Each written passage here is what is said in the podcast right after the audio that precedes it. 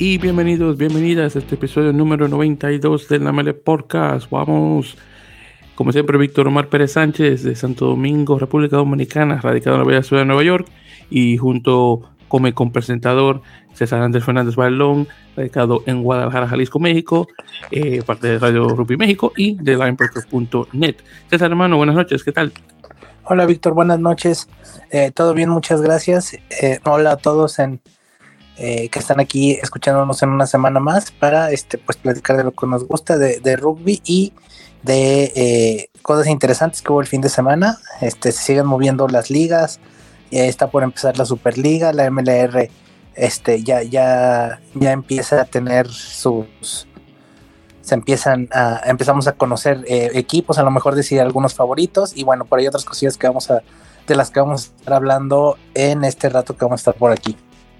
Exactamente, hermano. Sí, definitivamente Major League Rugby ya está comenzando a tomar forma eh, luego de esta pasada jornada número 4. Y bueno, vamos a entrarle un momentito más.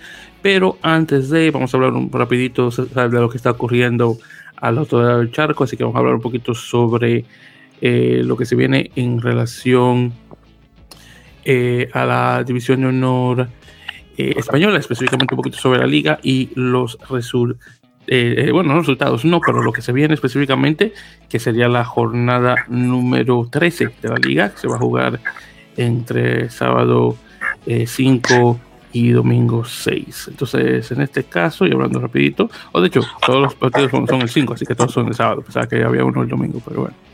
En todo caso, vamos a tener los partidos del Barça Rugby contra el Ciencias, luego vamos a tener la Zamboyana contra Burgos, El Salvador contra Ordicia, La Vila contra Guernica. Vamos a ver si nuestro amigo eh, Roberto Ramos de, Cuba y los demás ganan ese partido, ya que Guernica está desahuciado. Eh, tenemos a Corbendas, que es el equipo mío, eh, contra Les Abelles y finalmente a Cisneros contra Braquesos entre Pinares. Así que vamos a ver cómo queda eso eh, nuevamente para conversarlo para la próxima. y por cierto, que también no, no, se nos puede quedar es conversar obviamente de los resultados que ocurrieron el pasado fin de semana en relación eh, a la sería la jornada número 3 específica, específicamente perdón, de la eh, Copa, el Campeonato Europeo de Rugby, en otras palabras. Eh, donde tuvimos eh, muy buenos resultados, específicamente eh, por parte de nuestros caballos ibéricos, específicamente de España, perdón, de España y Portugal. Entonces, hablando sobre los resultados, primero tuvimos el Portugal contra Países Bajos, que se jugó justamente en Portugal con un, un marcador de 59 a 3 y decir que Portugal le dio, le dio por la madre a Países Bajos es poco. Y, bueno, estuvo muy bueno ese partido, honestamente lo disfruté. Eh, un partido muy movido, nuevamente eh, eh, estamos hablando de nueve ensayos a, cero por, parte de los portugueses, que no es un equipo que, que está acostumbrado a dominar tanto de esa forma, aunque claro, últimamente sí, pero, pero aún sorprende. Eh, y por parte de España tuvimos el partido contra Rumanía, eh, justamente en España, y tremendo partido, César, por cierto, 38 a 21 el marcador. Eh, un partido que España lo tenía controlado por, bueno, desde el principio del partido y luego de poquito a poco como que se le comenzó a ir de las manos. obviamente mantuvieron la, la victoria, pero hubo un punto así como creo que ya para los últimos 20 minutos eh, que Rumania fue que comenzó a anotar y entonces ahí como que comenzó a, mascarar el, el, resultado un poquito mejor ahí con el 21 porque honestamente antes de estaba bueno, bastante malo. Pero sí, muy, muy buen resultado por parte de España eh, contra Rumanía. Ahora eh, lo que se viene es el, que es el partido grande, realmente es el España-Portugal, que sí, todo sale bien, España gana. ya se, eh, en este caso tomaría la plaza, la segunda plaza europea para, la Copa Mundial. Eh, y por cierto, justamente hablando de este tema, sepa, eh, sepan aquí los oyentes que además de este episodio que están escuchando, también van a escuchar un segundo episodio, en este caso enfocados directamente en este partido, que será una previa al España-Portugal. en este caso estaríamos conversando no solamente de César y yo, pero también junto con nuestro colega Álvaro de Benito del blog Apalos y también comentaristas de varios partidos de la División de Honor. Y también tenemos un caballero de nombre Diogo, desafortunadamente no recuerdo el apellido de él, pero Diogo es un colega portugués, así que teníamos a ellos dos eh, eh, para conversar sobre eh, no solamente lo que está ocurriendo entre España, el, partido de España y Portugal, pero también realmente hacer un pequeño enfoque en el, el, gran salto que ha hecho últimamente a rugby portugués, honestamente ha sido, bueno, ha sido bastante sorprendente. Y, bueno, en todo caso estén al tanto de este episodio, la idea es tenerlo ya disponible para la próxima semana eh, ya que César y yo de hecho vamos a estar eh, libres la semana pasada, ya, la semana próxima, perdón, ya que eh, nuestro editor Corey va a estar de vacaciones de trabajo y desafortunadamente no va a estar disponible, así que este episodio extra cubriría la semana próxima ya luego obviamente conversaríamos de lo que de los acontecimientos de la semana próxima, así que estén al tanto a eso, que va a estar muy bueno. Pero bueno, regresando a los resultados, César, dime sobre el el Portugal eh, contra Países Bajos y España-Rumanía. Dale. Pues eh, Portugal, lo que esperábamos, ¿no? Eh, un Portugal muy superior, muchos tries, muchos puntos, un, un los Países Bajos que bueno, es el equipo, el equipo que ascendió de la segunda división, está, le está costando mucho trabajo, le está costando mucho trabajo adaptarse a un nivel, un nivel o dos más arriba de lo que, de lo que ellos juegan eh, era normal eh, que, le hicieran tantos puntos y pues Portugal cumpliendo con, el trámite, ¿no? Para mantenerse ahí en la pelea por, por una de las plazas al Mundial. Y el, y el España-Portugal, pues una de las, de las finales, ¿no? Que tenía España o que tiene, que, que, le quedan a España para, para buscar eh, el boleto al Mundial. esta era la primera final, por decir sí, porque pues realmente si perdía el juego con Rumania prácticamente estaba, estaba fuera del, del, boleto de mundialista. Lo mismo va a ser con Portugal. Esa, esa es ahora sí que final para los dos. El que pierda, pues casi casi suelta. Eh, fue un partido muy. Al principio de España arrancó muy bien, muy frenético, muy frontal. Este.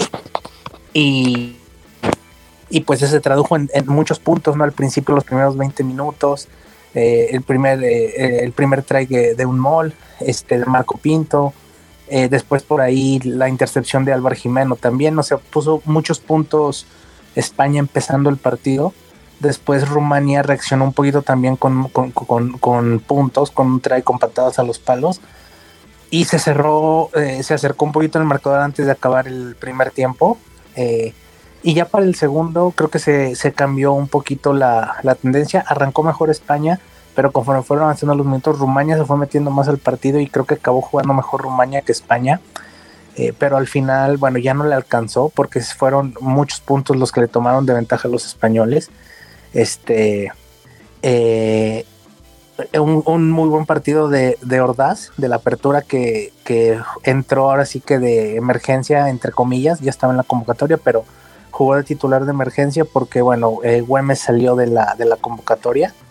Este. Eh, entonces. Eh, tuvo que entrar ahí al, ahora sí que al quita, ¿no? Como se le dicen. Este. Es, y, lo hizo muy bien, muy certero a los postes. Y este, otro de los que tuvo muy buen partido fue Manuel, Manuel Mora, el segunda línea, que siempre es, bueno, batallador, siempre está ahí en todos los rocks. Hizo un muy buen partido, yo creo que es el corazón de, del equipo español. Y el otro que me parece a mí que muy destacable es el, este eh, Thierry Futeu, eh, que es el... Eh, está jugando, está siendo pilar de, de recambio, está siendo un hombre de recambio, normalmente por ahí del minuto 50, 55 eh, lo, lo, hacen ingresar a los partidos es, bueno, para los que no estén un poquito como en contexto, él es que es un, es un pilar, eh, juega para España, pero él es camerunés de nacimiento, tiene una historia increíble atrás de él, eh, salió huyendo de su país y bueno, una historia que a lo mejor tocaremos en otro, en, otro, en otro capítulo, en otra edición, pero es un jugador muy potente, muy fuerte, de esos pilares muy rápidos, este, que son muy frontales y que bueno, pararlos con un tackle es complicadísimo, sobre todo cuando ya están encarrerados. Entró en el segundo tiempo, puso a España adelante, eh, rompió la defensa un par de veces. De hecho, uno de los, el, el de, el try de, de creo, de Fred Quercy, es, es una jugada en la que él eh, eh, bota a un, a, un, a un jugador rumano y luego ya nada más le deja el try servido a, a, Fred. Entonces, creo que fue muy importante porque contra jugadores tan, físicos y fuertes como los rumanos, entró y, y, rompió las veces que, que, quiso. Y creo que este fue muy importante para España poder en esas alturas del partido, cuando estaba siendo dominado por Rumania, poder de todos modos seguir yendo al frente y tener un jugador que le diera ese, esa fuerza y ese impacto, como dicen, un ball carrier.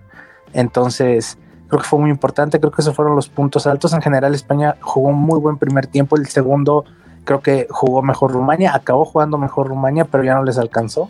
Y pues bueno, ahora tienen una semana sin juego los españoles y después entonces viene el juego con Portugal, que bueno, es prácticamente una final por el pase directo al Mundial.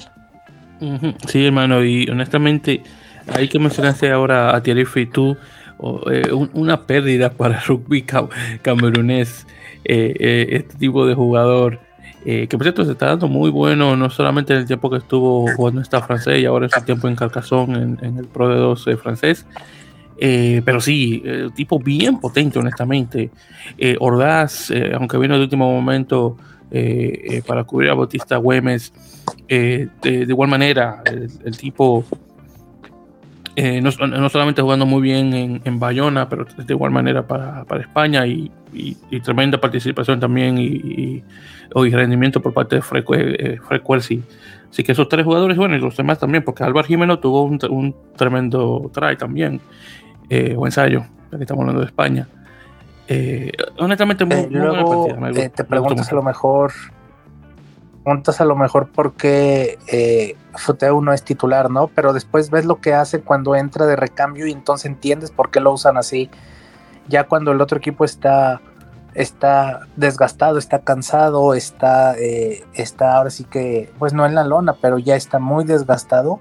Este, lo que hace Futeu poniéndote adelante impactando como lo hace y todo ese tipo de cosas, pues entiendes por qué no es titular y por qué lo usan de recambio.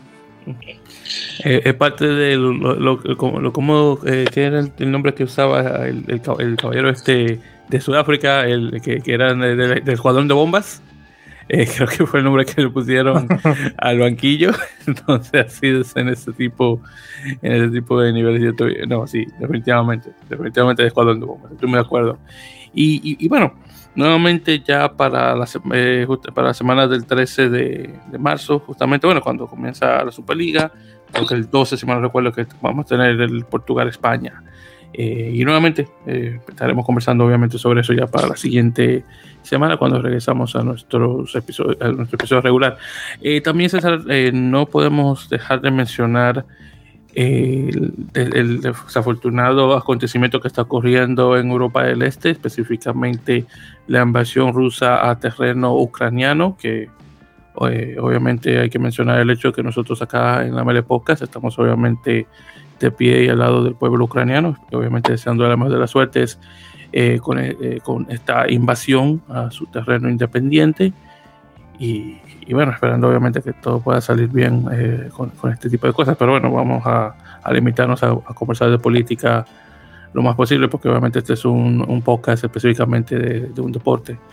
En particular pero hay que mencionar el hecho de que la World Rugby anunció que Rusia y todos sus equipos eh, están actualmente eh, descalificados, no solamente de Copas Mundiales, pero de cualquier otro tipo de cosa. No solamente Rusia, pero también Bielorrusia, eh, o Bielorrusia, me he dicho, eh, aunque no es miembro oficial de World Rugby, parte obviamente de, de Rugby Europe, específicamente del cuerpo gobernante europeo. Y, bueno, el problema que llega a surgir es el hecho de que World Rugby aún no menciona si los resultados anteriores con Rusia van a contar o no. Es esto, se hace esa mención por el hecho de que si no se cuentan, entonces en este caso no es, no es algo que le cae bien a España, por ejemplo, porque entonces estamos hablando que vendría bajando del segundo o tercer lugar donde está actualmente en la tabla a un cuarto. Entonces, obviamente sacándolo eh, directamente de, ese puesto de, Copa Mundial. Entonces, en ese caso, si mal no recuerdo, Rumanía eh, tomaría su puesto en su lugar. Así que eh, si es una situación que honestamente no es muy buena para los Leones, para nada. Y lo que esperamos es que esos partidos de Rusia se puedan contar y simplemente le den un 28 a 0 como se hace generalmente.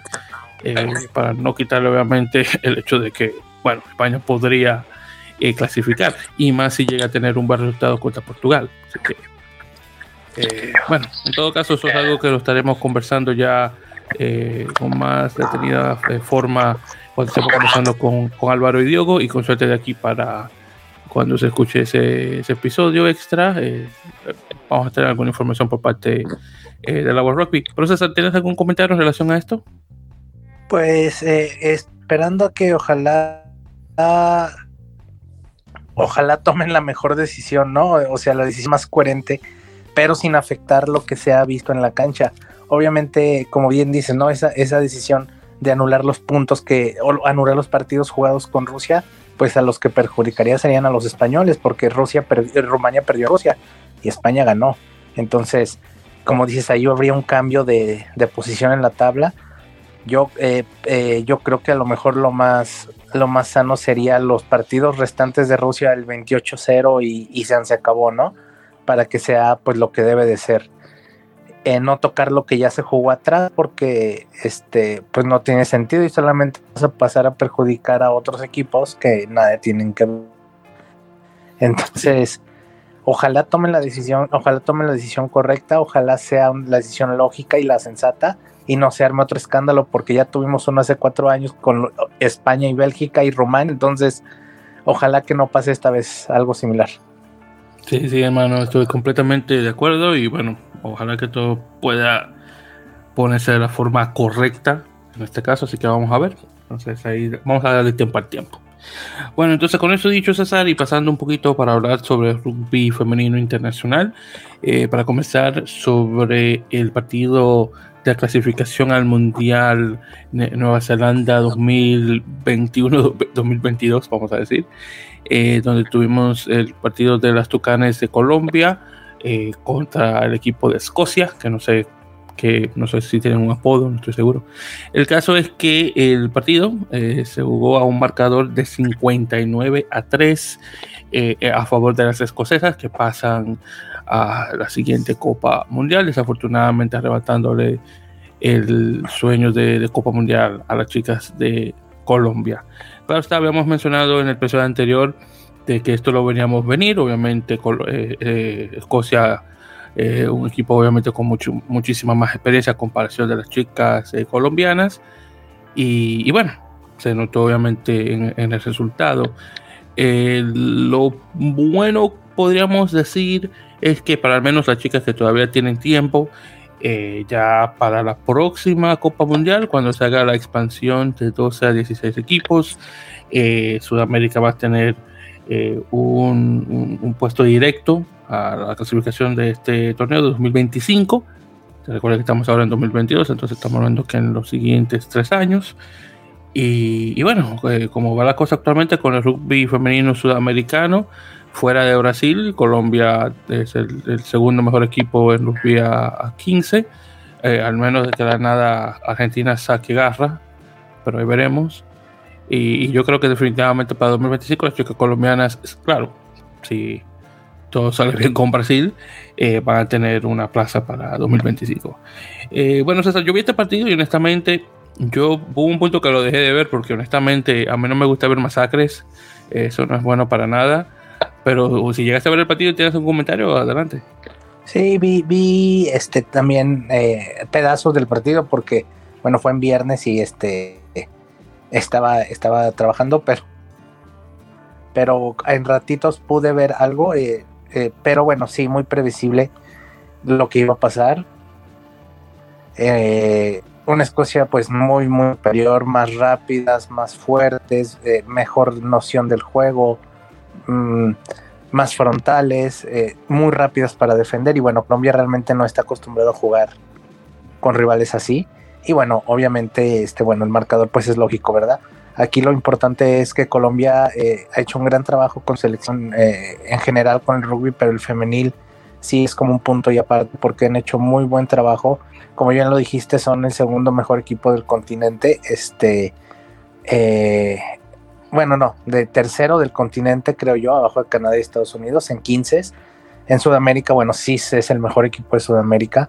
Este, y, y ya están ahí, ¿no? A un pasito de, ya se quedaron a un pasito del mundial. Probablemente con la expansión vayan a estar en el, en el próximo mundial. Eh, y bueno, pero ya, saben, saben a qué nivel van a, van a tener que jugar cuando llegue ese momento. Ya, se, ya, ya jugaron contra un equipo que está en esos niveles de, de, rugby, entonces, bueno, saben lo que necesitan, saben lo que tienen, y mientras sigan trabajando igual de bien que, lo están haciendo, eh, creo que, bueno, van a dar buena pelea, ¿no? Ojalá pudieran tener más juegos de ese nivel en las ventanas, algunas giras, les ayudaría mucho, pero, pero bueno, este queda ahí para, para, para la historia, ¿no? Para, para como el inicio de, de, pues este camino del rugby colombiano de, femenil.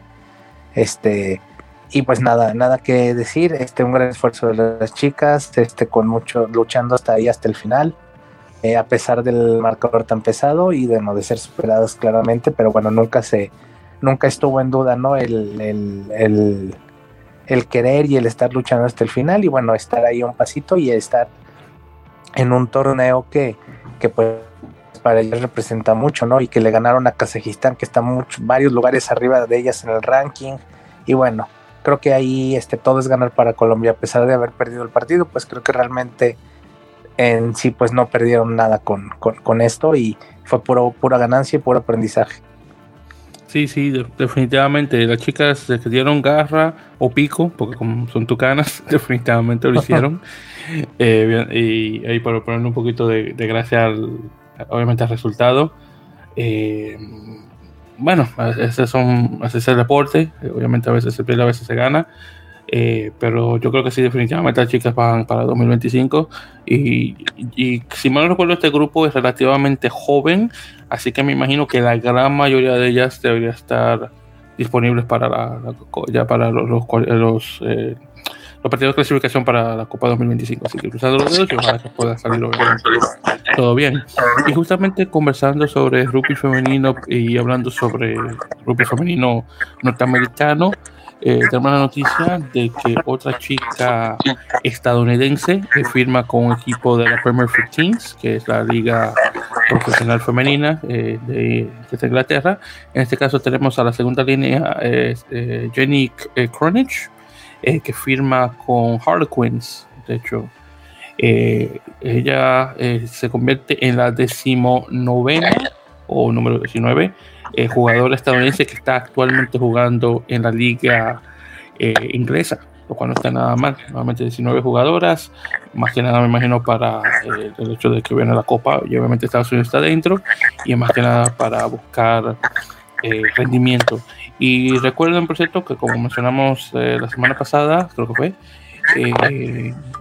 eh, eh, un equipo de, de, USA Falcons, que sería un segundo equipo estadounidense, específicamente con todas las jugadoras en Europa, va a estar jugando un partido contra Gales, eso va a ser justamente el sábado 12 de marzo, así que para cuando regresemos a nuestro episodio regular estaremos conversando obviamente ese resultado y bueno, yo espero que sea un resultado favoritorio para las chicas estadounidenses, que si mal recuerdo tienen un nivel de juego más alto que Gales, si es que no estoy mal. Pero bueno, ahí veremos en todo caso.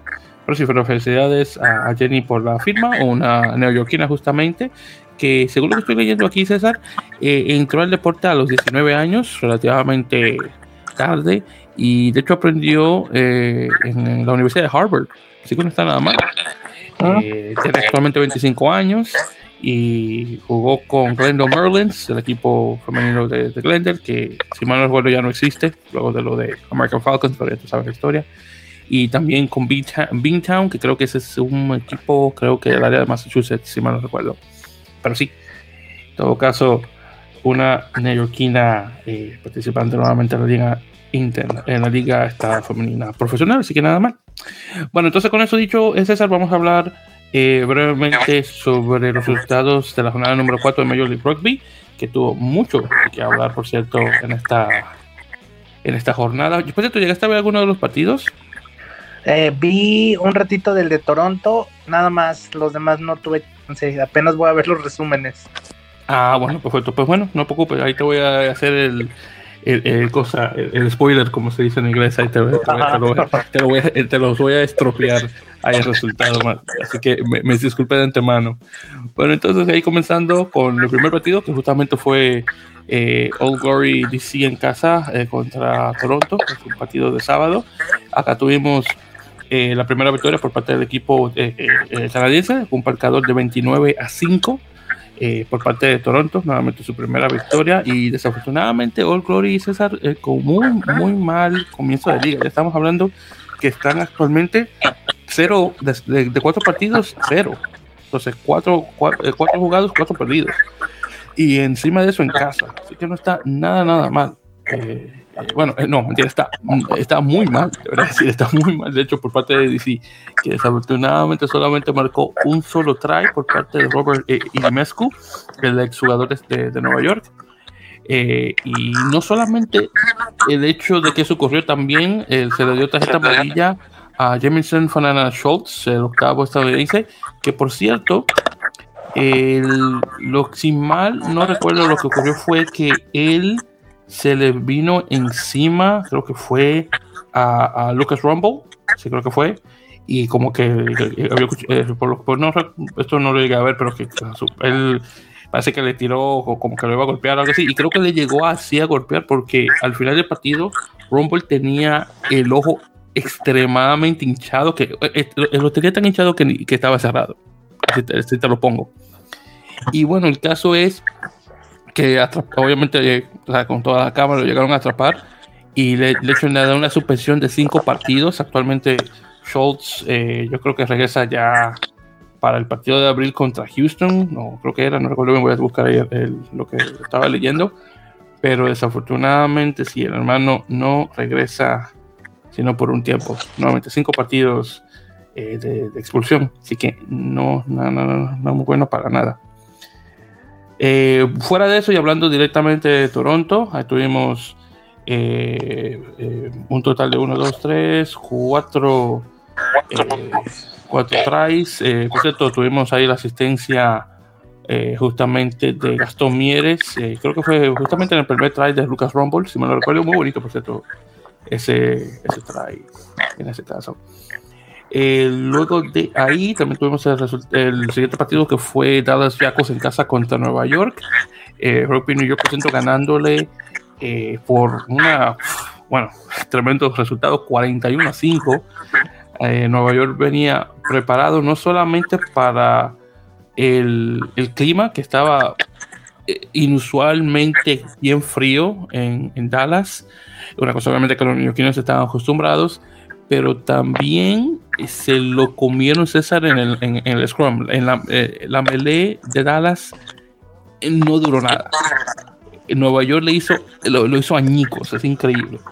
Y mucho de eso, por cierto, vino por parte de Wilton Rebolo, el, internacional brasileño, que por cierto anotó el último try del partido en el minuto 80.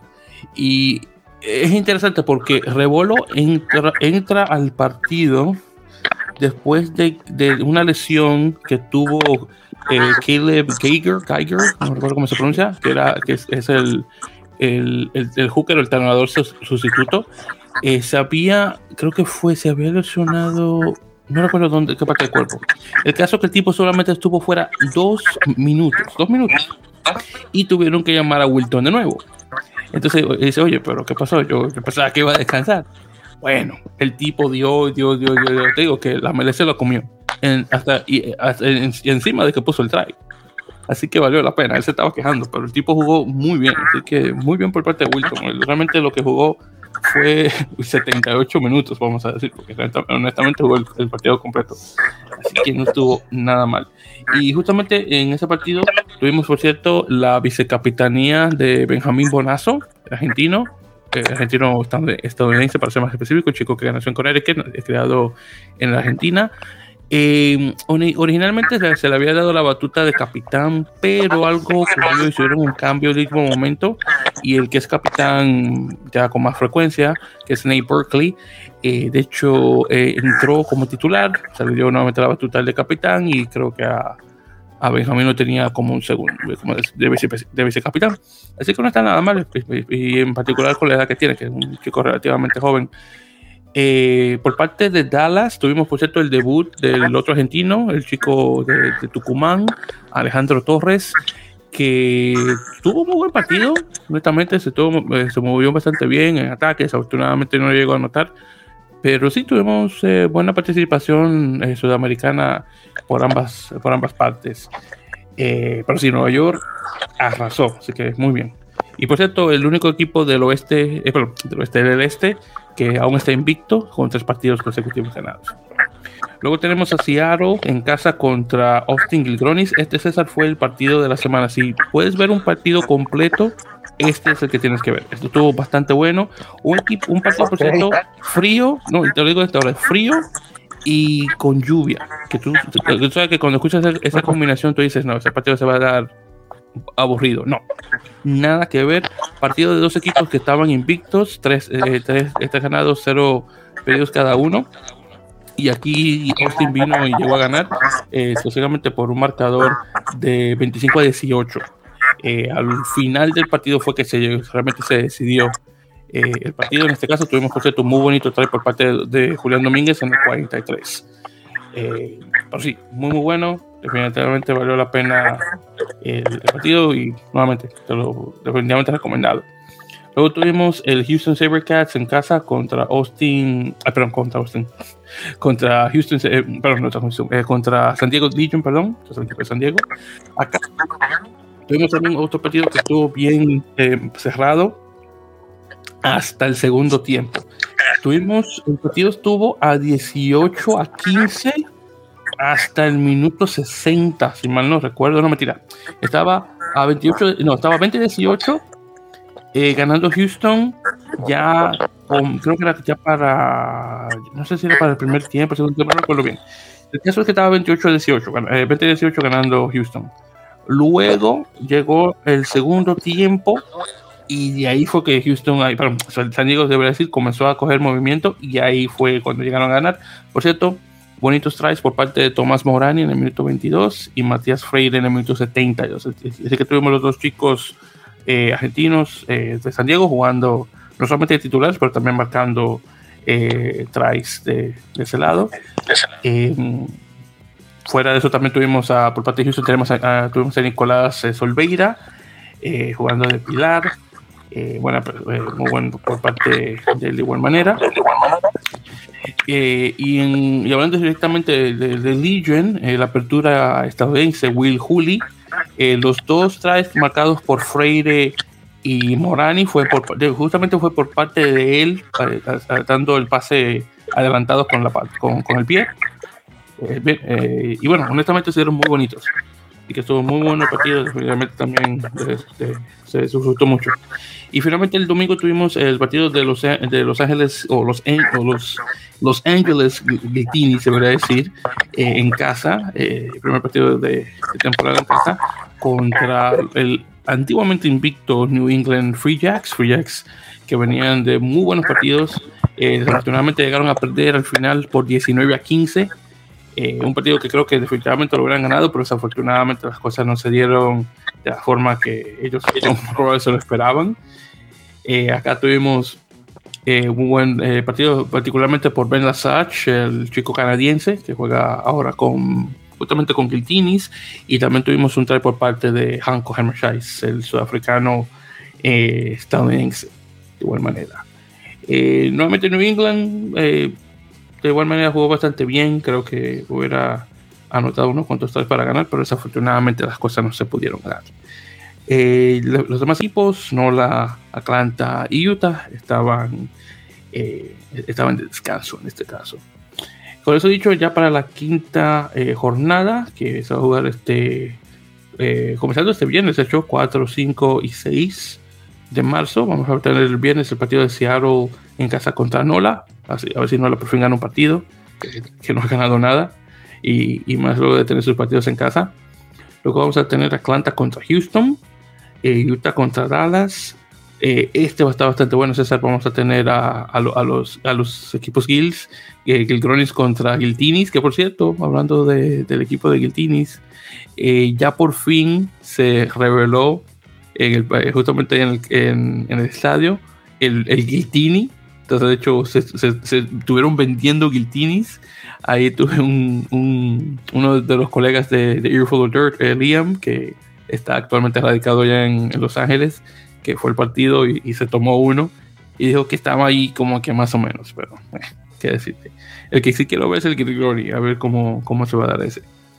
Eh, y bueno, ese partido deberá darse bastante bueno y luego del hecho de que Austin está de 4-0, está buenísimo, definitivamente el mejor equipo de la conferencia, que es raro decir, normalmente un equipo que estaba de, reír hace dos temporadas y mira cómo está, es increíble y, y de, la, eh, de, la, mano de Sam Harris, el australiano, así que muy bien. Luego vamos a tener a Nueva York contra, eh, eh, contra New England. Esto va a ser el domingo, el 6. Eh, partido que todavía estoy pensando si voy a ir o no. No sé, todavía lo estoy pensando porque es en, en, en Hoboken, en Nueva Jersey. Eh, no sé, todavía lo estoy pensando. Posiblemente no, depende de, depende de qué tan frío esté. Y finalmente vamos a tener San Diego contra All Glory. Y bueno, ahí vamos a ver si Glory llega a ganar, ganar, o pierde otro partido más.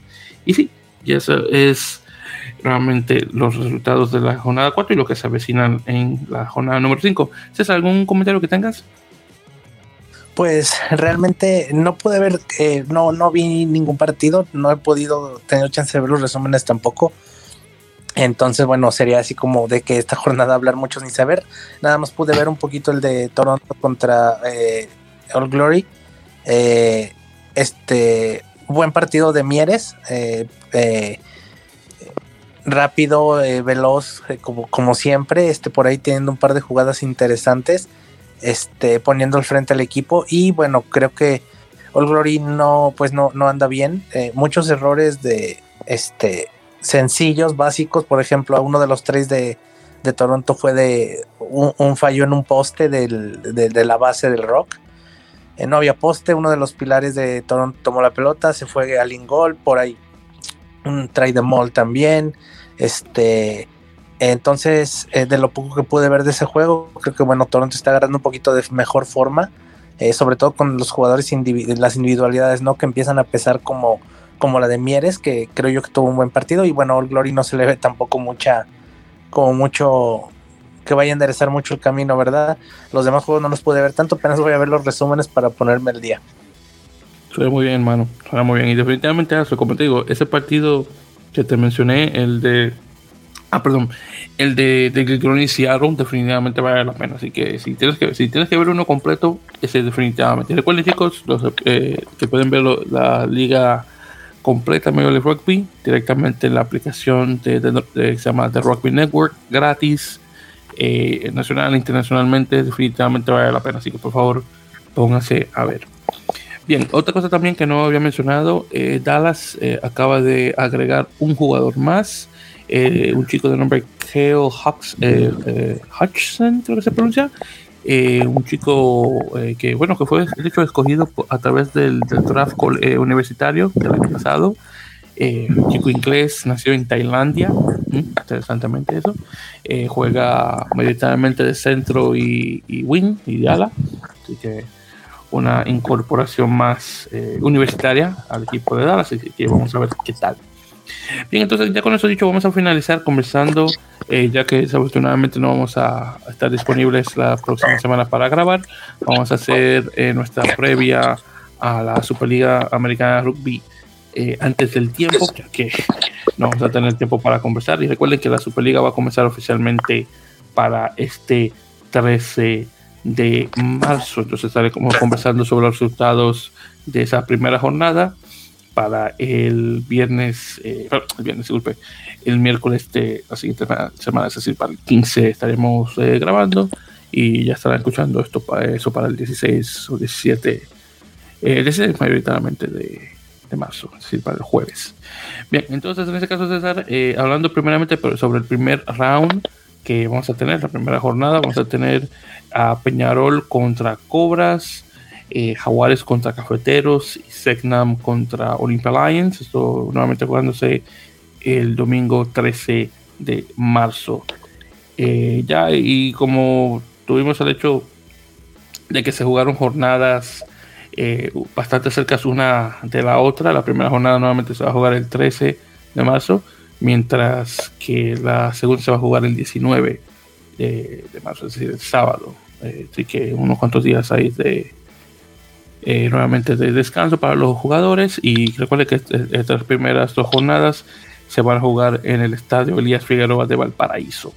Pero bueno, hablando específicamente sobre cada uno de, los equipos, porque como se pueden imaginar, ambos eh, han cambiado bastante de la primera a la segunda, bueno, técnicamente la segunda a tercera temporada, porque técnicamente comenzó en el 2020, pero bueno, la pandemia.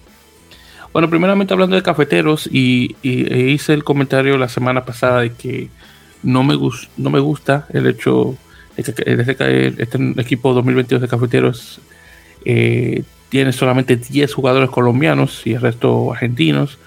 Eh, pero también una cosa que no había pensado, que ya luego me puse a pensar al final, después de haber grabado, es el hecho de que una razón de, una de las razones de por qué tenían tantos chicos colombianos era más que nada porque era en preparación a la clasificatoria al mundial, que desafortunadamente no se le pudo dar eh, a Colombia por el hecho esto de la pandemia. Y bueno, eh, el hecho de que jugadores salieron con COVID, bueno. Entonces eh, teníamos en ese entonces como, creo que era, wow, no, ya ni recuerdo, pero eran muchos chicos en ese caso que habían, creo que habían, ah sí, eran 19 colombianos que habían en ese entonces, 19 colombianos, 3 argentinos y un uruguayo, ahora que estoy viendo aquí los cálculos. Y ahora, como mencioné, estamos a 10 colombianos y, y 20 argentinos supuestamente para hacer la cosa un poco más competitiva a la Olympia Alliance, así que vamos a ver si es así que se da eh, la cosa. Y bueno, habíamos anteriormente mencionado de los jugadores que, que, que entran al equipo, ahí los chicos colombianos, ahí tenemos a, Carlos Angulo, nuevamente que había jugado en, en, Uruguay, si mal recuerdo en, en, Montevideo Cricket. Eh, también ahí teníamos el regreso de otro chico colombiano a ver si estoy aquí la lista, creo que Brian Guzmán, creo que también estaba originalmente eh, de ese equipo eh, anterior. Y bueno, la gran mayoría de todos los chicos estos eh, argentinos, que todos son nuevos. Y luego tenemos solamente la salida de muchos de ellos de, la, semana, de, la, de la anterior jornada. Dani Giraldo, definitivamente uno de los más populares, por decirlo así. Sebastián Zapata también de igual manera. Eh, bueno, Gerson Ortiz, que nuevamente está en España, que lo mencioné anteriormente, jugando con Villafranca de, de, de, Benedés. Eh, Nicolás Roger, que eh, nuevamente el uruguayo que ahora este, está, bueno, ahora mismo jugando con Peñarol. este otro muchacho García, Gonzalo García, que está ahora en Italia. y bueno, para los más también que mencionar, o también este eh, John eh, Urrutia, el, Wing, que, honestamente ese sí me, me sorprende que no, no, regresó, pero bueno, en todo caso, y, eh, o, también este, este otro eh, Rodallegas, Cristian, que es Rodallegas, que uno de mis favoritos también en ese tiempo, que también me sorprendió que no haya regresado, y bueno, son tantos de lo que pensaba que iban a volver y desafortunadamente no hicieron, pero bueno, vamos a ver para que este nuevo equipo de cafeteros sea eh, mucho más competitivo. Entonces ahí vamos a estar cruzando los dedos en ese caso. Luego en relación a cobras, eh, cobras eh, en relación de, a jugadores, por ejemplo, de los que se fueron. tenemos ahí a, Lucas Abud, el Pilar, Jan Rossetti, ese sí que sorprendió mucho. Felipe Cuña, a Moisés Duque, Felipe Sancerí, este, Mateus Rocha, que está en Portugal ahora mismo. Eh, ver, creo, también, chicos argentinos, déjame ver. Eh, ah, bueno, estaba Manuel Bernstein, que está ahora con Jaguares.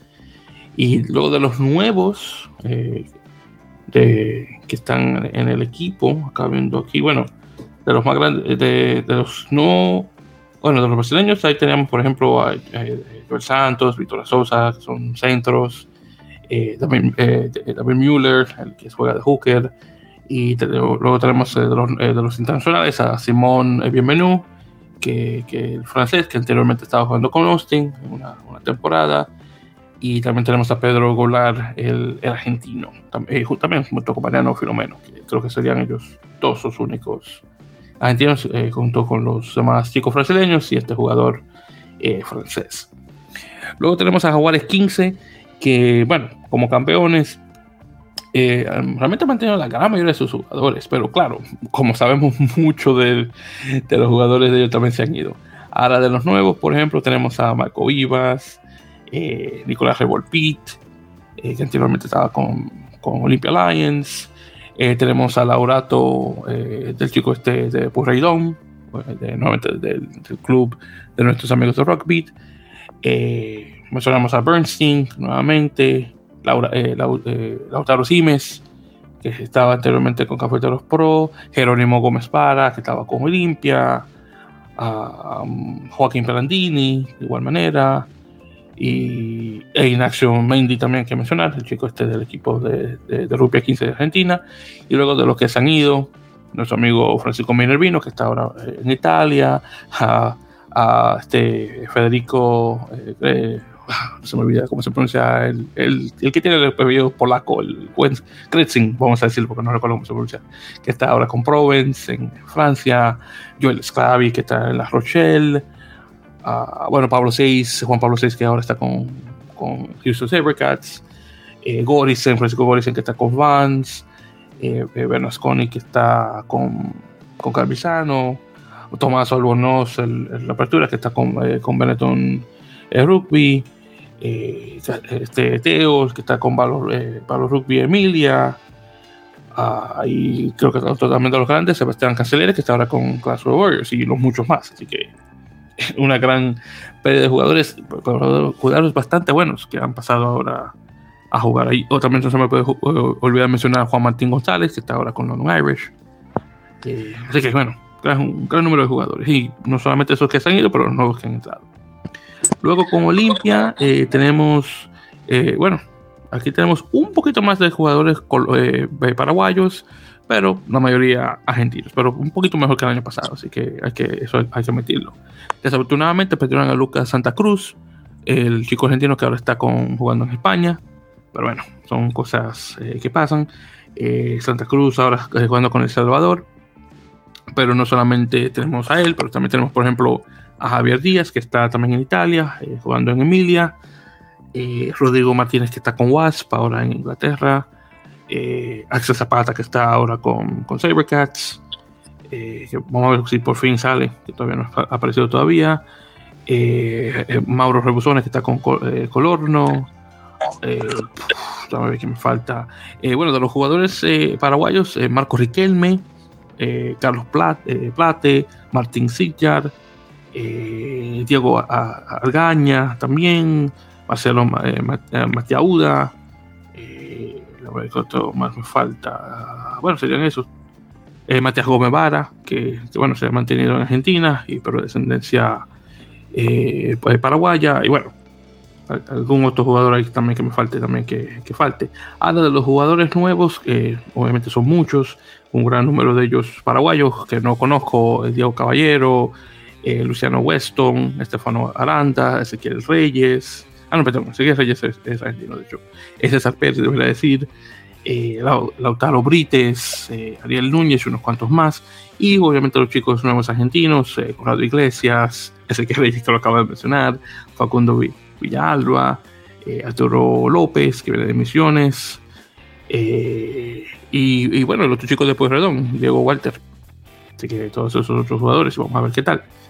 Y bueno, esperando que Olimpia sea igual de competitivo que fue eh, la temporada pasada. Y obviamente lo mismo también sigo, si es posible que, que Cafeteros Pro y, y, Cafeteros Pro definitivamente esperando que sea mejor.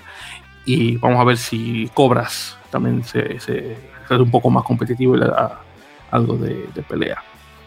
Y bueno, ya en este caso, eh, pues también hablando sobre Peñarol, Peñarol, bueno, realmente tuvo gran mayoría de sus jugadores eh, uruguayos ahí en el equipo.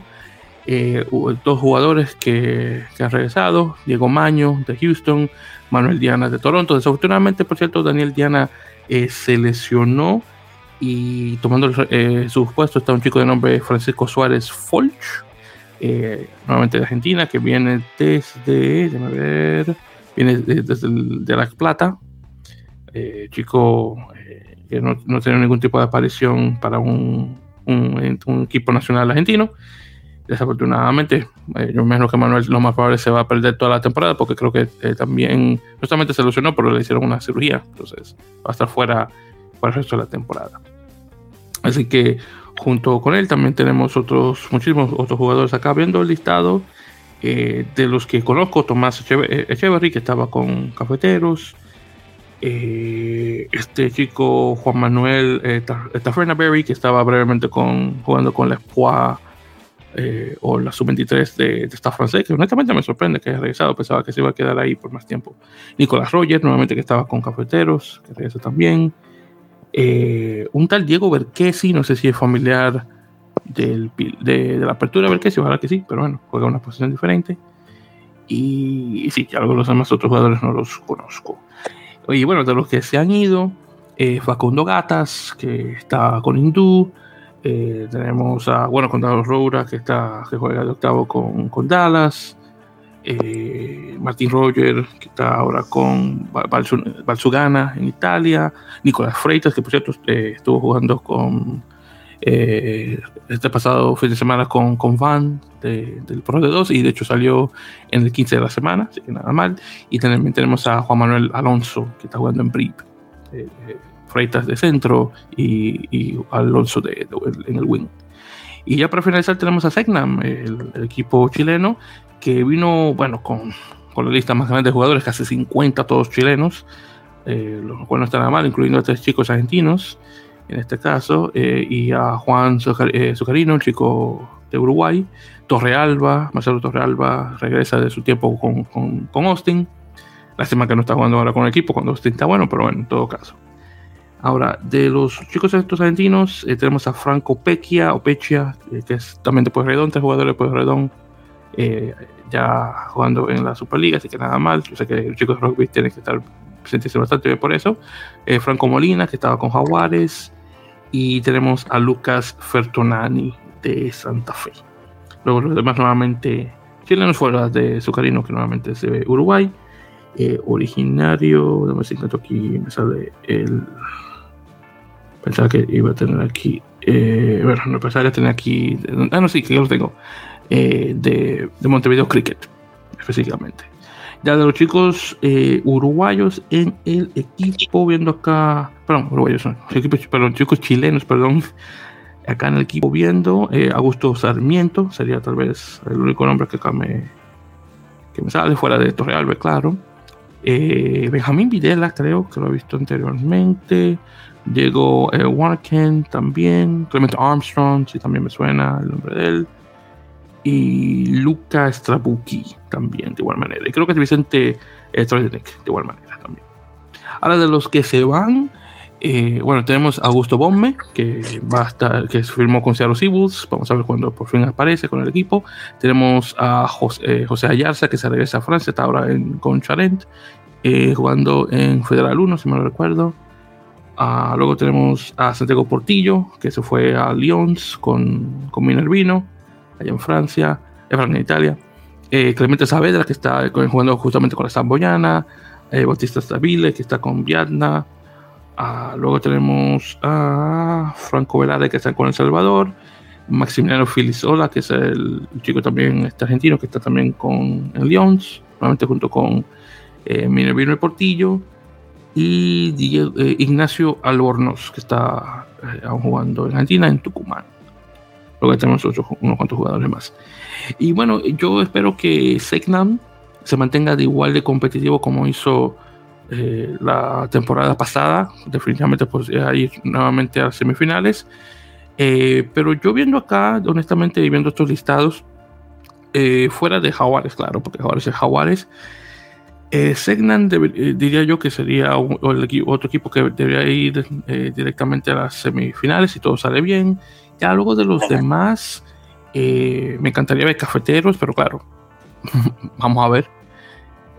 pero honestamente, si, lo vamos por lo que ocurrió la, la temporada pasada, definitivamente Jaguares, Segnam, Olimpia posiblemente y claro, Peñarol, pero bueno, ahí veremos si tal vez alguno de los otros equipos ya por fin sea bueno para esta siguiente temporada. Bueno, César, ya para darte la, palabra porque honestamente se me está cansando la garganta y estoy hablando demasiado. Eh, ¿Alguna opinión al respecto de los equipos y tus expectativas para eh, la Superliga Americana de Rugby 2022? Pues lo mismo que el año pasado, ¿no? Jaguares es el favorito. Este, yo creo que, este, pues por bastante, ¿verdad? Porque no, no es algo, no es una competencia que le sirva mucho a Jaguares en cuanto a lo deportivo. A lo mejor para otros puede sí, pero en lo deportivo, bueno, pues no tanto. Creo que por ahí el segundo entre Selknam y Peñarol va a estar el otro equipo que les va a hacer mucha competencia. Eh, más bien por, por tratar de ser lo más competitivos que puedan, ¿no? Este, con, con Jaguares. Más abajito, yo creo que viene Olimpia. Eh, que el año pasado creo que fue mejor de lo que esperábamos. Sí, eso sí, casi, todos casi todos argentinos, pero bueno, ahora que hay más, eh, un poquito de más paraguayos, esperemos que, se puedan mantener el nivel. Este, y luego creo que también por ahí el equipo de este, este Cobras también tiene un equipo interesante. Este, también con caras nuevas, pero eh, que mantiene como una base de gente que ya estuvo ahí.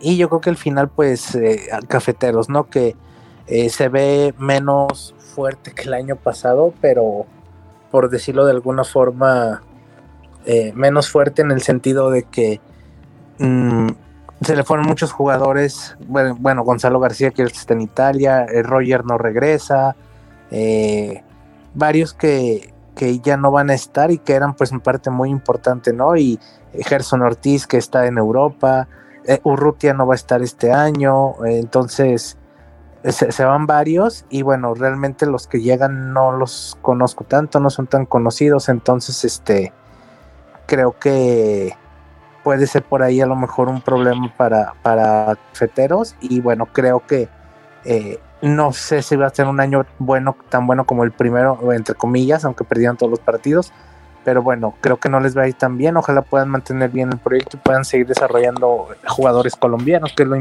lo importante. Sí, definitivamente. Y al fin y al cabo lo que se busca es que cada uno de los equipos pueda ah, darle mayor nivel a sus jugadores locales. Yo creo que esa es la idea de la Superliga desde el principio y definitivamente eh, una Superliga fuerte equivale a una Sudamérica Rugby fuerte también en relación a competitividad de cada uno de los equipos. Así que bueno, eh, vamos a ver qué tal. Eh, yo estoy completamente de acuerdo. Y creo que sí, la cosa se va a tal vez, tal vez se va a dar nuevamente con los mismos cuatro equipos, pero definitivamente con Jaguares a la cabeza. Y lo más probable nuevamente de campeón. Claro está, todo depende de cómo salga la final, porque si, si sale un Peñarol como el año pasado, es posible que Peñarol pueda ganar, pero bueno, ahí veremos qué, qué tal sale la cosa. Bien, entonces yo creo que César, con eso hemos llegado, hermano, a nuestro final de este episodio número 92 de la Melepocas, así que ya saben que para eh, el próximo episodio regular, ya que nuevamente estamos conversando eh, nuevamente con nuestros eh, camaradas en la península sobre lo del Portugal-España. vamos a también de igual manera ya para la próxima conversar sobre esta primera ronda de partidos de la Superliga Americana de Rugby. Vamos a ver, César, cómo nos hacemos en relación a ver los partidos, porque yo sé que todo va a salir por el Star Plus. Obviamente yo en Estados Unidos no tengo acceso a eso, Así que vamos a ver, cruzándole los que alguien ahí se de nosotros. Y yo no tengo Star Plus ahorita tampoco, entonces ya no pasa nada por ESPN, eh, está complicado, más difícil, lo haces más difícil cada vez. Sí, honestamente, hermano, a mí no me gusta ese plan para nada, para nada, así que cruzando los dedos a ver si, si nuestro amigo que, que es el, el, que maneja la, cuenta de rugby de, rugby sudamericano, si es que escuchas esto, por favor sube, hermano, los episodios completos o los episodios completos de la Superliga, como hiciste eh, el año pasado. Será buenísimo, muchísimas gracias. Ojalá que llegues a escuchar esto. O si alguien que, que está familiarizado con el canal de rugby sudamericano en YouTube, por favor, pase la voz ahí el que al tipo de canal para que por favor lo suba. Bueno, entonces ya saben chicos que eh, como mencioné la semana pasada, tenemos nuestro eh, nuestra colaboración con nuestros amigos de Rockpeed eh, en relación al, a, esto del, del, Major, del Major League Rugby o el Report, nuevamente donde semanalmente vamos va a estar publicando en ambos en ambas cuentas un reporte de, los jugadores sudamericanos en las ligas eh, acaba de pasar ahora el, eh, este de la jornada número 4. Sí, para que por favor estén atentos a, esto y puedan suscribirse por favor eh, o seguir, mejor dicho, ambas cuentas. Así que muchísimas gracias. Ya saben, estamos en Instagram y Twitter con el mismo usuario, arroba en la melee. Facebook como facebook.com barra en la melee podcast. Ya saben que pueden escuchar nuestros episodios en las grandes plataformas de podcast como Apple Podcast, Google Podcast, eh, Spotify, eBooks, realmente la, el lugar más grande de, podcast en español. También eh, esto se sube a captivate.fm y pasa directamente a esas plataformas. De igual manera también nos pueden, pueden encontrar esta vez Castro, eh, Podtail, eh, Outcast y algún otro más que tal vez recuerde. Y sí, ya pues saben, para la próxima semana estaremos libres, nuevamente por cuestiones de trabajo de nuestro editor, así que no nos queda de otra. Estábamos alrededor del horario de él y ya saben que nos estarán escuchando ya para en dos semanas, nuestro episodio regular, para hacer nuevamente, no solamente la previa, o la previa, no, pero un resumen de la primera jornada de la Superliga Americana de Rugby, pero lo demás que llegue a ocurrir. Así que ya están al tanto para el siguiente episodio, nuevamente sobre el Portugal-España, que va a estar bastante bueno y vamos a aprender mucho, no solamente de rugby español, sino han aprendido ya, pero también de rugby portugués, que es lo que, honestamente, lo que más quiero escuchar. Así que muchísimas gracias, queridos oyentes. Hasta la próxima. César, ya sabes, hermano, mucho grupo. Igual, muchas gracias y por aquí nos escuchamos la siguiente semana.